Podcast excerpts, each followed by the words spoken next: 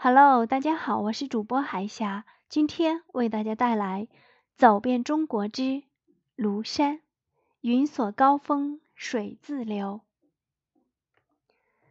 题西林壁，北宋，苏轼。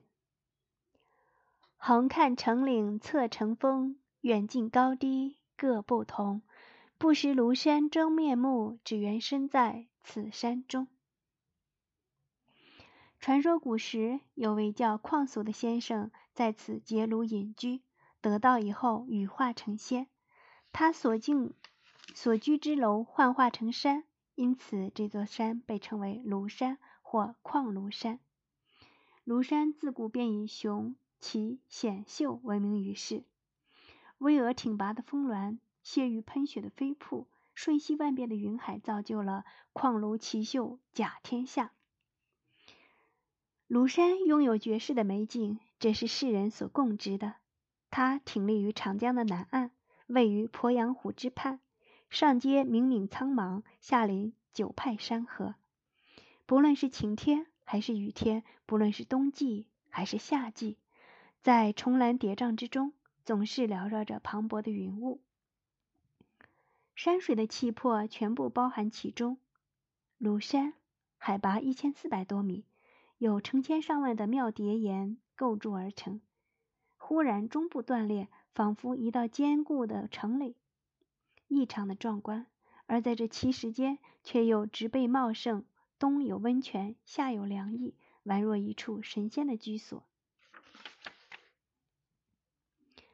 步入庐山景区，沿着大林路一直步行，很快就会到达花径。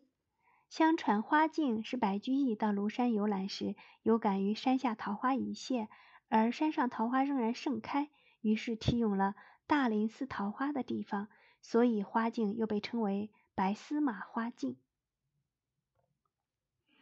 穿过花径，锦绣谷向南，便是庐山的必游之地——仙人洞。天生一个仙人洞，无限风光在此峰，使得游人。在洞中，人人皆知。不识庐山真面目，沿着庐山植物园的沥青路一直走，便会到达寒波口。当一轮红日喷薄而出，照射在鄱阳湖面时，顿时金光闪闪，道道射向天空。一瞬间，天湖都变得赤色如丹，将半壁尖山。染成了鲜艳的赤红色。雪中才现真庐山。庐山自古便有“旷庐奇秀甲天下”的美称。庐山的奇秀不仅在于云雾缭绕的五老峰、飞瀑溅射的三叠泉，还有那冬日的雪中庐山。人人都知道庐山的春夏秋。却不常提及庐山的冬韵之美。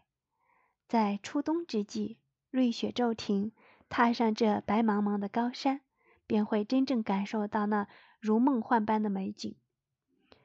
冬日的庐山，不论是清晨还是傍晚，无论是正午还是夜晚，无不让人感到清新与美妙。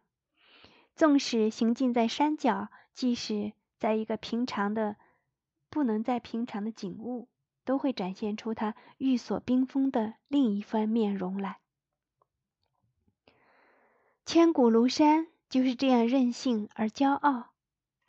游庐山不仅可以饱览庐山的无限风光，更能够在那里找到中国传统文化的精华。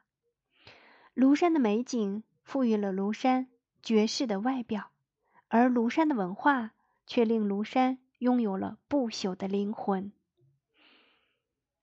今天的分享就到这里，我是主播海霞，感谢大家的时间，我们下期再见。